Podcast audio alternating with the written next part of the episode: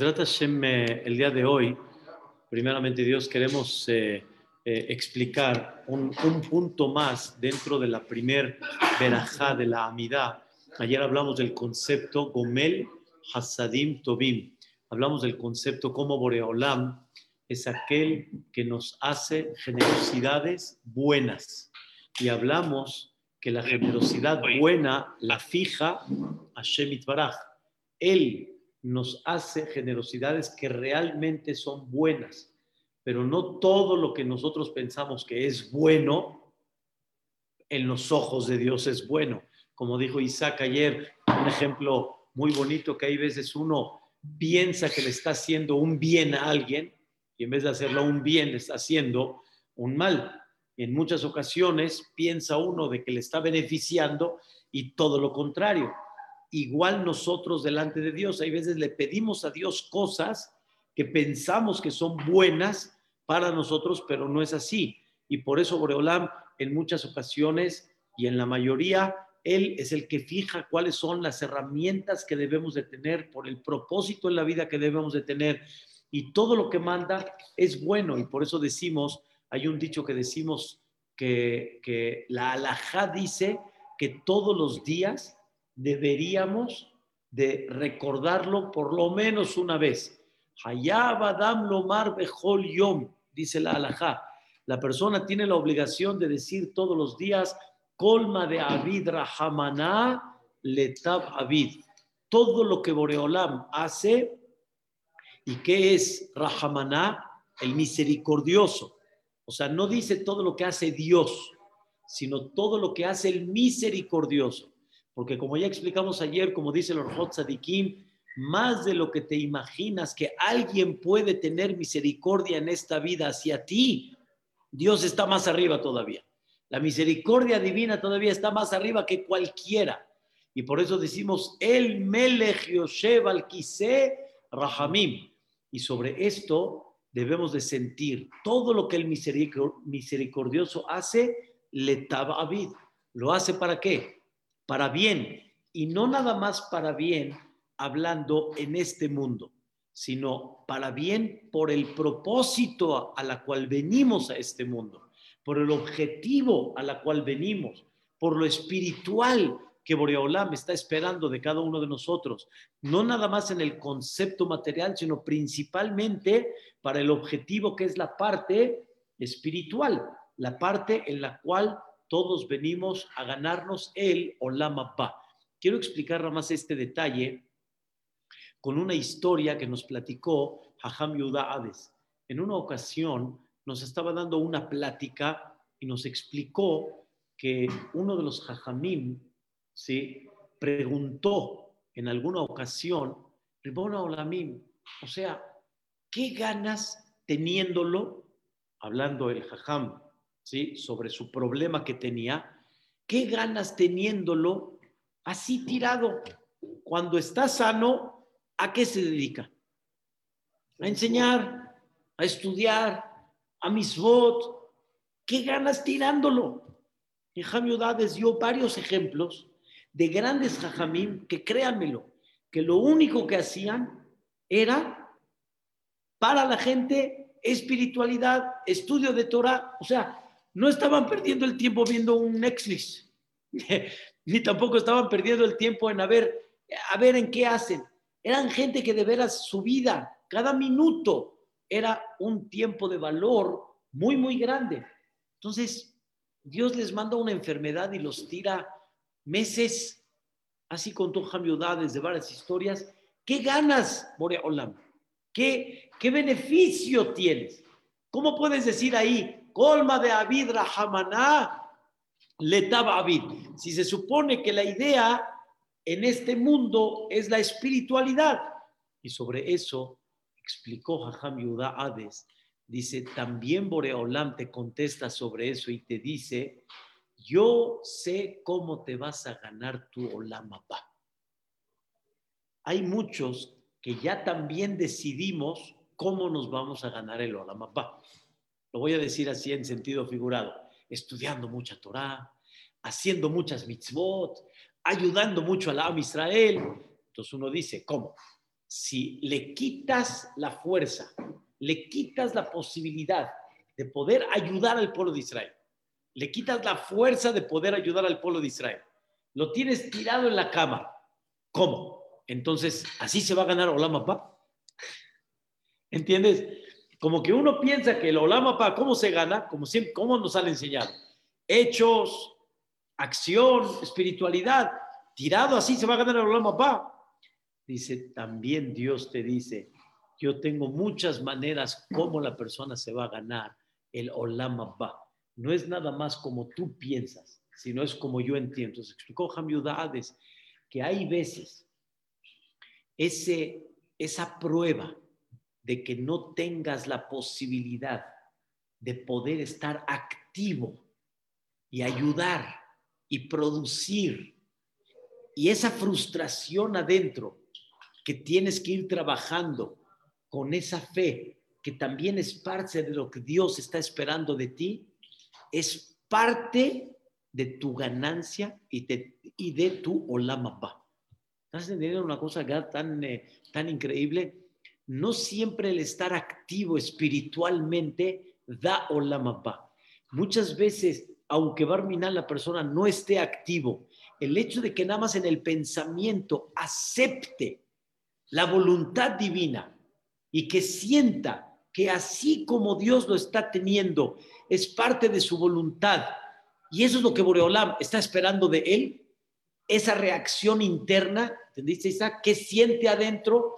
¿Sí? Está encerrado eh, como tipo Yosef Tzadik, sin, sin tener de alguna manera cómo desenvolverse, encerrado 12 años en un calabozo, ¿Cuánto pudo haber hecho allá adentro? Con todo y eso, en esos momentos, como Dios lo puso, es la manera como ganarse el Olam Y para él se consideró esa época todo. ¿Sabes qué es todo? Fue buena para él. Y una persona dice, ¿en qué fue buena? A tus ojos, a tu forma de sentir, no se ve buena a la forma como Dios la dictaminó, esa es la forma buena para que él se gane su Olamapa. Porque esa es la idea. La idea no es aquí, la idea dónde es, allá, a donde todos vamos a llegar. Es muy difícil, pero una de las cosas que dice el Jobot Levavot, muy importante, es que la persona empiece a pensar para comprender el, como decimos aquí en México, el chiste de la vida. Ya cuando una persona madura no necesita mucho para comprender ¿sí? la realidad en la vida. La realidad en la vida, lo que realmente la vida es. Y entender que la vida es un proyecto, la vida es un objetivo.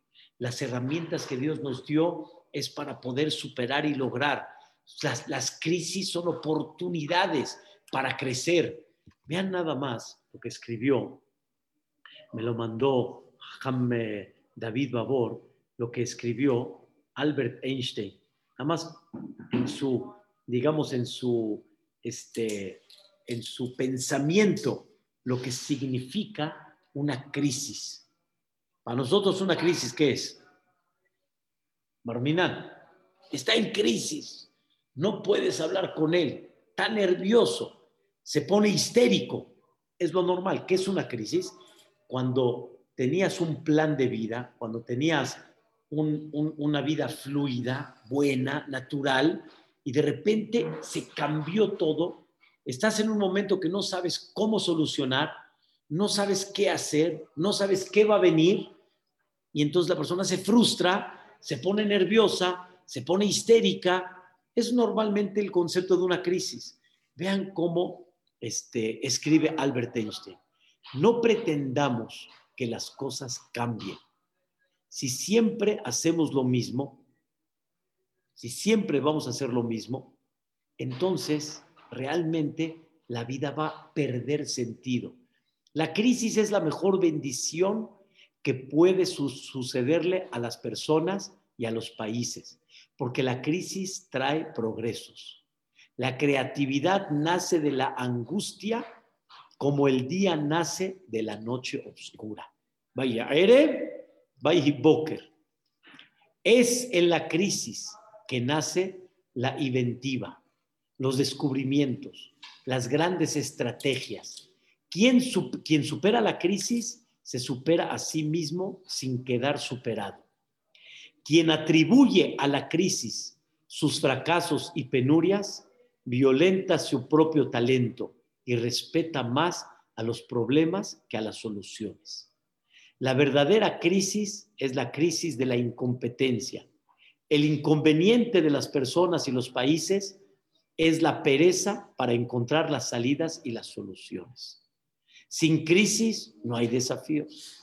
Sin desafíos, la vida es una rutina, una lenta agonía. Sin crisis no hay méritos. Es en la crisis donde afiora la mejor de cada uno de nosotros, porque sin crisis todo viento es caricia. Hablar de crisis es promoverla y callar en la crisis es exaltar el conformismo. En vez de esto, trabajemos duro, acabemos de una vez con la única crisis amenazadora, que es la tragedia de no querer luchar por superarla. Firma Albert Einstein. Ese es el concepto de lo que una persona debe de comprender. Yo no me acuerdo, nos, una vez nos dieron una, una, clase, un, eh, un, psicólogo, y nos, y nos enseñó en griego la palabra crisis, de dónde viene, en griego pero no recuerdo, no recuerdo la palabra, pero sí recuerdo el concepto, que la crisis es oportunidad en griego. Es una oportunidad para crecer. Y una persona lo que quiere es cómodo, cómodo, cómodo, cómodo. ¿Y eso qué se llama? Para ti, eso se llama top. Pero no, no es top, es que es cómodo. Por eso hay un jajam que a todos les gusta. De veras, a todos les gusta. Hay un jajam, no sé si lo conoces, Salo. Un jajam que a todos les gusta. ¿Sabes cómo se llama el jajam? Rab Noah. ¿Sabes qué es Noah? El cómodo. Rab Noah. El jajam cómodo. El que siempre, sobre todo, ¿qué te va a decir? Sí, está bien, todo es correcto. Dice, ese es el jajam que todos buscamos pero no es el jajam correcto. El jajam correcto es el que te pone el freno, el que realmente se llama Rab. ¿Quién es Rab? Rab viene de la palabra rib. Rib quiere decir, sí, de repente fricción. ¿Por qué? Porque te frena o porque te obliga. Y tú debes de aprender esos retos para salir adelante. Y ese es el top más grande que hay. Y ahí es donde está lo que debemos de confiar en Dios, que Él, Gomel Hasadim Tobim. ¿Qué es Conejacol? Todo. Muy bien, dijiste algo increíble. Conejacol, dueño de todo. La palabra Cone, realmente en la Torah, Cone viene de la palabra quinián. ¿Sabes qué es quinián? Adquirir. Adquirir. Y aquí utilizamos coné como que Dios adquirió cuando Dios hizo todo. Entonces, ¿por qué utilizamos el concepto adquirir cuando realmente nos referimos que Él es el dueño de todo? Y la respuesta es muy clara. La respuesta es, cuando una persona fabrica algo, lo adquiere. No se adquieren las cosas nada más con dinero, sino también las cosas se adquieren con hechos. Y Dios, con sus hechos, adquirió todo. Y Él es el dueño del mundo. Y Dios nunca, escuchen bien la palabra que es lo que vamos a estudiar el día de hoy, nunca Dios vendió sus derechos. Y nunca Dios vendió sus hechos, su mundo.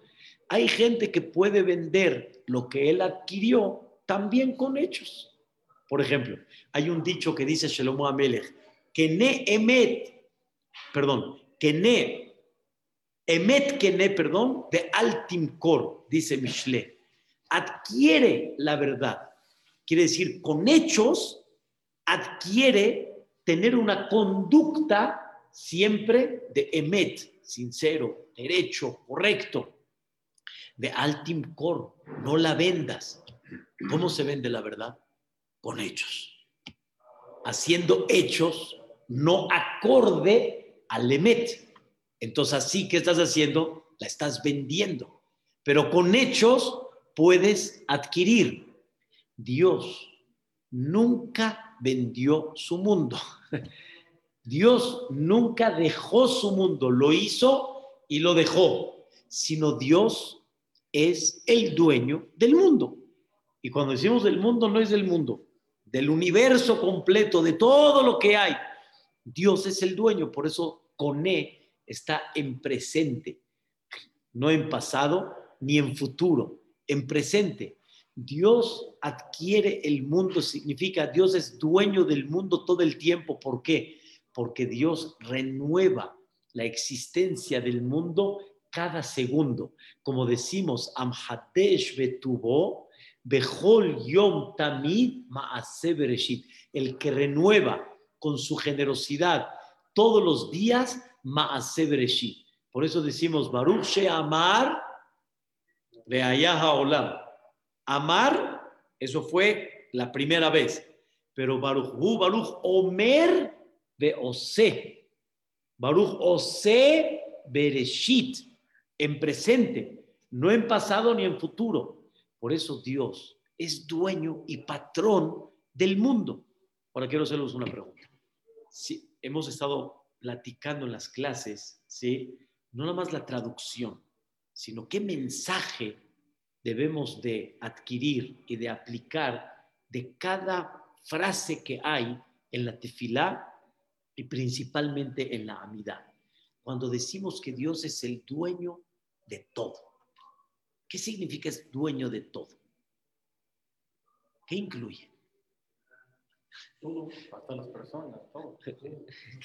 ¿Qué incluye? No nada más incluye aquel sol que tú no puedes controlar. ¿Estamos de acuerdo? No nada más incluye aquella lluvia que no puedes controlar. Tú nada más puedes, Dios te permite este, definir, viene lluvia, viene huracán, viene un buen clima, viene un mal clima, pero tú te das cuenta que no eres dueño de eso. No eres dueño de eso, en absoluto. ¿Ok? Toda la parte de arriba no eres dueño, por eso está escrito que la llave de la lluvia está en manos de Dios. No, todo está en manos de Dios, sí, todo está en manos de Dios. Pero hay cosas que Dios le enseña a la persona que en sus manos no está en absoluto. Si yo quiero decir que llueva hoy no está en mis manos. Y puedo decir que va a llover porque es lo que estoy viendo y no llueve. Puedo decir que no va a llover y de repente sí llueve. Pero la lluvia está en manos total de quién? De Dios. Sin embargo, hay muchas cosas que Dios entregó en manos del ser humano. Entregó quiere decir que la persona tiene el acceso a eso es la naturaleza, el sembrar, el cosechar y muchas cosas de la vida. Está en manos del ser humano.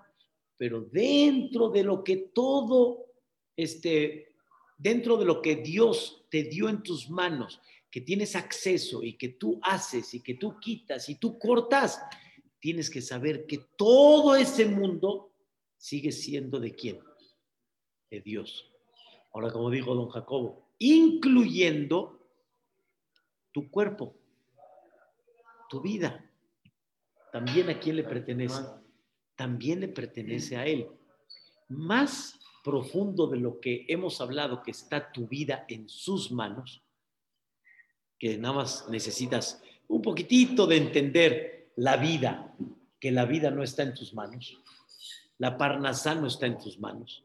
Aunque pienso uno que va, trabaja y hace, pero no hay una regla, no hay una seguridad. ¿O si la hay, Isaac? A ver, si uno abre esta botella, de forma natural, como Dios entregó, abro y tomo, así, así como se ve. Pero la parnasá no es así. No es así, Ramón, tan natural que abres y tomas. Hay unos que sí, hay unos que no. ¿Cuál es la regla? La gente dice, la regla es universidad. ¿no? Esa es la, la base. Ni, ni trabajando como. Pero no hay. o sea, Trabajas, voy a salir al centro. No. ¿Vas a salir a Naucalpan? No. No hay regla. No se necesita mucho. La salud, tampoco. Sí, hay que cuidar la salud. Pero ¿de qué depende este, la salud de la persona? Tampoco hay regla. Porque uno puede cuidar esa salud y con todo y eso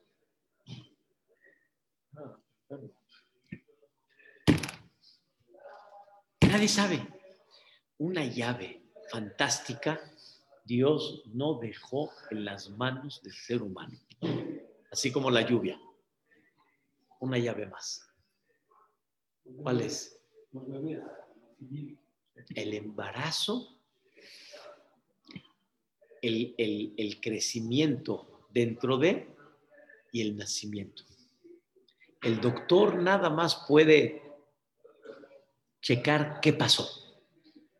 Pero cómo se va desenvolviendo, que el doctor diga, voy a formar al bebé bien, que no le falte nada, todos sus miembros perfectos.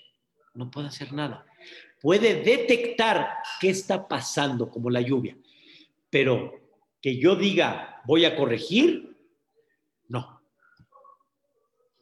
O más bien dicho, no tanto corregir, voy a definir cómo se va a desarrollar. No, Doctor, ¿Cómo va a ser el parto? ¿Cómo va a ser el parto? O sea, esperemos que todo bien. Según la naturaleza, va a durar tanto, estoy viendo, pero nada más. Y si se presenta un problema en el momento del parto, hay que actuar. Pero que él defina, no. Quiere decir que la mano de, todo, de toda tu formación hasta tu nacimiento está en manos de Dios. Entonces yo le pregunto a una persona, oye, ¿tú fuiste a escoger tu altura, tu pelo? A mí tal vez me hubiera gustado que, pues que sí tenga, pero pues no tengo. ¿sí? O tal vez ser un poquito más alto. Nada. Nadie te pregunta nada. Nadie te dice nada. Piensa uno, piensa un minuto. Tú eres dueño de tu vida. Ojo, que, que Dios no nos enseñe cuánto no eres dueño de tu vida. Ojo, nada más de, de ver lo que, lo que su hija vivió hace dos, tres semanas. ¿Cuándo fue? ¿Tres semanas? Dos semanas. O sea, no, no, no. Estás haciendo ejercicio en un día bonito, corriendo a gusto, ojo, y de repente cambió todo. O sea, ¿qué? No necesitas mucho entender que la vida eres vulnerable, no eres dueño. Dios quiere que comprendas, que no digas, Dios es dueño del mundo, Dios es dueño de ti, no nada más del mundo.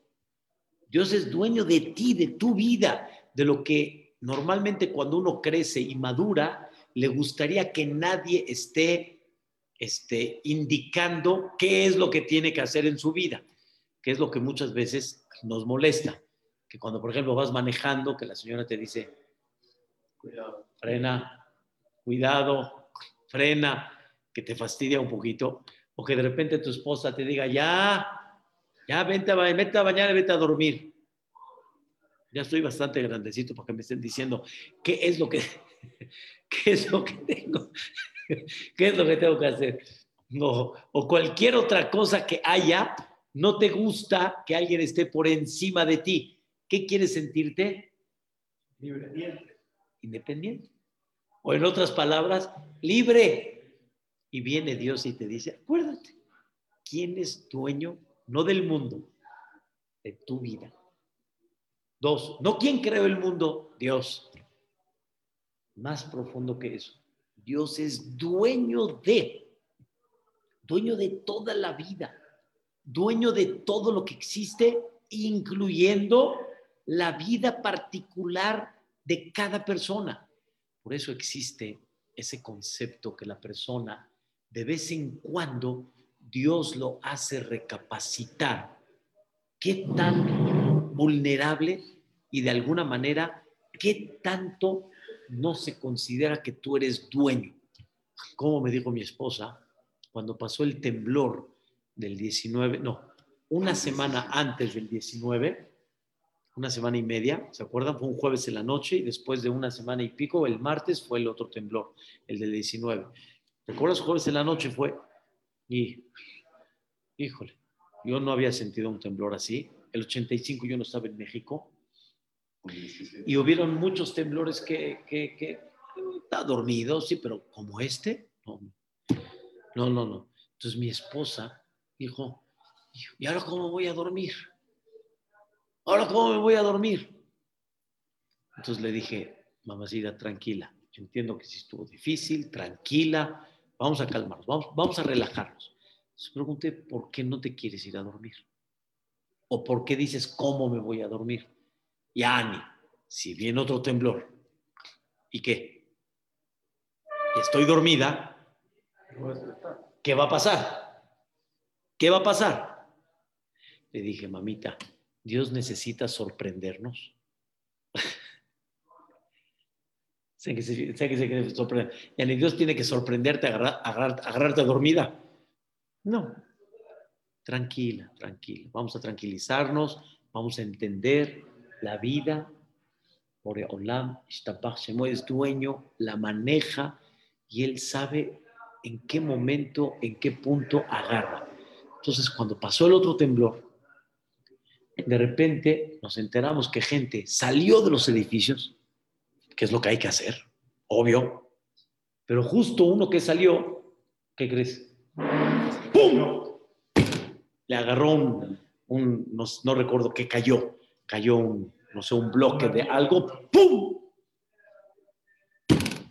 Se salió del edificio, ¡oh! Ya.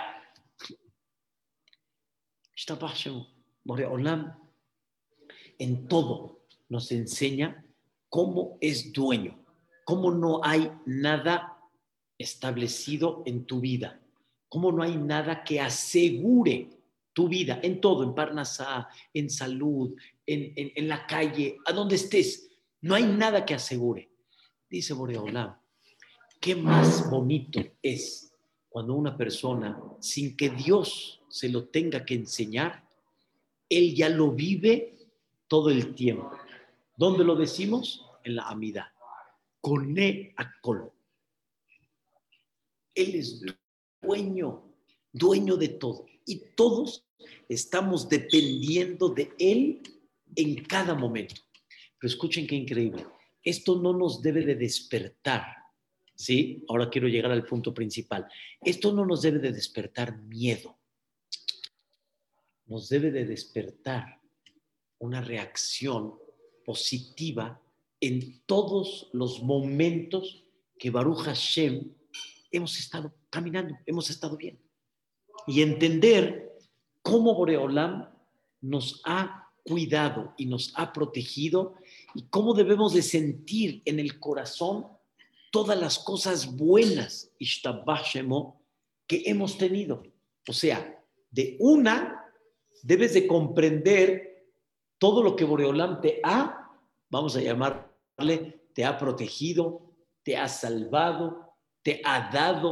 O sea, ve lo que pasa en el mundo, ve la naturaleza, que no es cómo pueden llegar a pasar cosas y mira que qué increíble, cómo sale, cómo sale. Esto es lo que debe de despertar el coneacol. No tanto el término ir a, el temor, sino el término Ahabá, el amor. El amor quiere decir lo que Hashem Itbaraj sí ha hecho por nosotros, lo que nos ha protegido, lo que ha puesto límites a lo que pudiera suceder y Baruch Hashem no sucedió y que no suceda, sino ese sentimiento justamente. Y ese es el concepto con Ejacol. Él es dueño del mundo y ese dueño está al tanto cada segundo de su mundo, de su mundo. Y Él es el que toma las decisiones en todo lo que sucede. Y Él es el patrón el que dice que sí, que no. Y como dice en el dicho, no retes a Dios. Y no le digas, ¿quién me puede quitar esto? ¿Quién me puede quitar esto? Porque en donde menos te imaginas, Dios te enseña cuántas cosas sí te puede quitar y puede. Ahorita el, tema de Miami, por ejemplo, me tiene, me tiene muy, muy angustiado, me tiene, en el buen sentido, me tiene triste por todas las familias, todas, todas las familias, dentro de ellas, Ahainu Bene Israel, Barminan, Lo Aleno. Pero cómo la gente está hoy, hoy, hoy, la gente está, hay que checar todos los edificios, hay que ponerles este, este, inspección, hay que checar cómo está. Pero justo a la una y media de la mañana. Acaban de encontrar dos, bebés, un, un, niño de cuatro años muerto y otro de diez años. O sea, está hay gente que ya dice que ya por lo menos que los encuentren, eso les da una paz, claro, claro. México, cuando vino el temblor del 85, Boreolam no lo mandó a las 10 de la mañana. ¿Qué crees, Isaac? Estaba yo en Israel cuando fue el temblor del 85 y se cortaron las comunicaciones y estaba yo desesperado porque no sabía qué pasó. ¿Qué pasó? Hablé a Col Israel Shalom, ¿sabes Col Israel? La radio. Col Israel Shalom, la radio. Me dijeron, Habibi, así me contestaron, ¿eh? Habibi, Atamakir, México. Hatzi, Tim Hawk. Ya ni la mitad, bórralo. Así me dijeron ellos. ¿Saben la frustración que tenía? Las lágrimas, no saber qué pasó con, con todos y mis papás, todos. Esto hubiera sido a las 10 de la mañana. la esto. También Dios sabe cuándo manda y, todo, todo, Aquí a la una y media de la mañana, Boreolam, Boreolam está hablando. Hashem Baraj nos está enseñando. Él es el dueño de todo. Pero de eso hay que sentir cuántas cosas Boreolam nos ha protegido, cuántas cosas Boreolam nos, nos da y se necesita mucho pensamiento para que por medio de ese pensamiento nos permita eh, Dios sentirlo cada vez más cerca, sentir cómo maneja, sentir cómo Él es el dueño y que Boreolam cada día, cada día nos permita poder utilizar y poder llevar a cabo ese mundo, escuchen bien, como Él quiere, como a Él le gusta. Y ahora escuchen qué cosa tan increíble. Ese es el término de una braja. Todo, todo. Cuando comemos, cuando utilizamos cualquier cosa para hacer una mitzvah, etcétera, decimos una braja. ¿Qué, cuál, es el concepto de la braja? La fuente de bendición de todo lo que estamos haciendo eres tú. Pero los jajamim dicen este sentimiento. La verajá es una, es una manera como decir, esto te pertenece a ti y por medio de la verajá me estás dando la oportunidad que yo lo pueda utilizar. Que yo lo pueda utilizar. Ahora escuchen bien. Dios nos da fuerza. Fuerza. Nos da salud nos da inteligencia. Y Él es dueño de todo eso. Hasta la misma inteligencia, en muchas ocasiones, Dios te enseña cómo te hago para atrás cuando te sentías muy capaz para que sientas quién es dueño también de esa inteligencia. Eso en se dice, Meshiv, Hajamim, Ahor. Hay veces Dios agarra a los Hajamim y los hace para dónde? Para atrás a todos, a los que se creen jajamim, que, que ya están firmes, están sólidos, ahí está, soltaste una palabra y no la pensaste. Hiciste algo, ¿cómo no la pensé? Para que veas quién está ahí arriba, quién es dueño. Pero escuchen este sentimiento. Dios te da inteligencia, capacidad, fuerza. ¿Para qué la utilizas? ¿Para qué lo utilizas? a pelearte. Ah, qué bueno. Pero la utilizas para ver cómo amuelas más al otro, cómo te peleas más, para demostrar a mí nadie me ve la cara. Ahorita el COVID. COVID, pues, enseñó todo. ¿Para, para, para, qué, para, para qué Dios te da la inteligencia? Llegó una vez una pareja, se están matando. Les dije una, una pregunta nada más. Hay capacidad, hay salud, hay, Baruch Hashem, fuerza. ¿Para qué? ¿Para qué te paraste con esa bendición divina?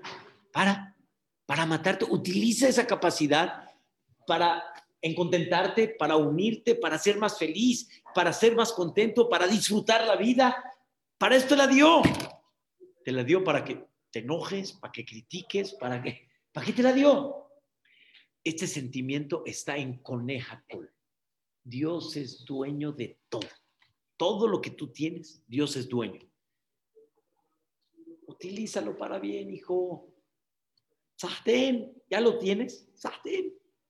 Sahten. No lo utilices para ser infeliz. Utilízalo para ser feliz. Nada más cambia el chip y comprende la bendición de Dios. Entonces, cada vez que decimos en la amida, con Neacol, dueño de todo, ¿qué incluye? Cada uno. Nuestra vida, Él es dueño. Y que no nos tenga que enseñar Dios que Él es dueño de la vida. Lo tenemos muy claro. Por la buena. Él es dueño de la vida. Totalmente. Nadie define su vida, ni su salud, ni nada. Él la define. Y siéntete orgulloso cuando esa vida que Dios te dio, te la dio como buena, sana, increíble. Entonces, disfrútala, estate contento con ella, busca las oportunidades dentro de la vida, utiliza las herramientas para llevar a cabo el objetivo que Dios espera de ti. Sonríe toda la vida, sonríe cada momento de tu vida. Entonces, les hago una pregunta. Llega uno a tu casa, le pones un banquete, Gad, banquete, pero increíble, mesa, salado, caliente, de postre, bebidas, increíble. Llegan los invitados y los ves con cara. Como dicen en árabe, Isaac, los ves con wuch, los ves con cara. ¿Cómo te sientes, Isaac? Todo esto preparé para ti. Yo soy dueño. Preparé para ti. Y vienes con cara. Vienes con cara. ¿Cómo se siente Dios, dueño del mundo, cuando sus invitados le ponen cara? ¿Por qué pones cara? No pongas cara. No pongas cara. Baruch Hashem, respira. Está bien, no hubo todo. Está bien, es como si llegas a una boda, no te tocó lugar. no te tocó lugar. Pero ahí está el John Bar, están platicando, está el ambiente bonito, agradable, todo está increíble. Hace berrinche el señor Isaac y no le pusieron, no le dieron lugar. Vámonos, vámonos. ¿Qué, qué pasó? ¿Qué, ¿Qué sucedió? Con Eacol, él es el dueño. No todo este, lo que uno quiere se da. Lo que Dios quiere se da. Y tienes que disfrutarla. Pásala, padre, hombre. Pásala bonito. Sonríela la vida, hombre. Caray. Es, es, lo que Dios está esperando. Ese es el secreto de dos palabras que decimos todos los días. Conejacol. Antes de eso, Gomel, Hasadim, Tobim. Todo es para tu bien. Y Él es el dueño. Y Él es el que decide. Muchas veces llego yo a una boda. Este, señor, ¿cómo es su nombre? Usted está en la mesa tal. Me preguntaron qué mesa voy a estar. El dueño decidió. Él decide en qué mesa voy a estar. Voy a estar en la mesa de Bosques, en la mesa de Interlomas, en la mesa de Polanco, en la mesa de acá, en qué, dónde va en qué trabajo va a estar en Naucalpan. Él decide en qué mesa voy a estar. Sonríe, sonríe y disfruta. No llegaste al primer platillo. Bueno, ya no está, está el segundo, no importa, sonríe, disfruta, ve, hay alegría, hay felicidad, sonríe. Coneja, col. Eso va a ser para mañana. Amén, amén. Mañana seguimos, señoras, señoras, señores, todos los